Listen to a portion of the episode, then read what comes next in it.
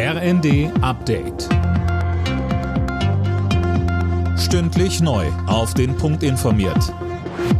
Ich bin Finn Riebesell. Guten Abend.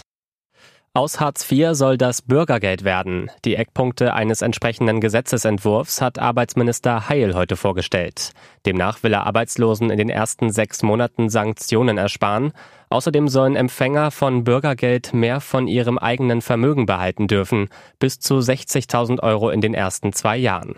Wie hoch das Bürgergeld ausfallen soll, ist allerdings noch nicht klar, so Heil. Wir werden die genaue Höhe festlegen im September, wenn die Zahlen des Statistischen Bundesamtes vorliegen. Mir ist nur wichtig zum jetzigen Zeitpunkt, weil wir uns in der Koalition auch noch zu verständigen haben, dass es nicht um eine Fortschreibung des jetzigen Systems geht, sondern um eine angemessene Neubemessung. Ab morgen soll durch Nord Stream 1 wieder planmäßig Gas geliefert werden. Das geht aus vorläufigen Daten des Netzbetreibers hervor. Deutschland und die EU hatten zuletzt bezweifelt, dass Russland nach den Wartungsarbeiten der Pipeline die Gaslieferungen wieder aufnimmt. Die Arztpraxen in Deutschland bekommen fast 400 Millionen Euro extra für Digitalisierung.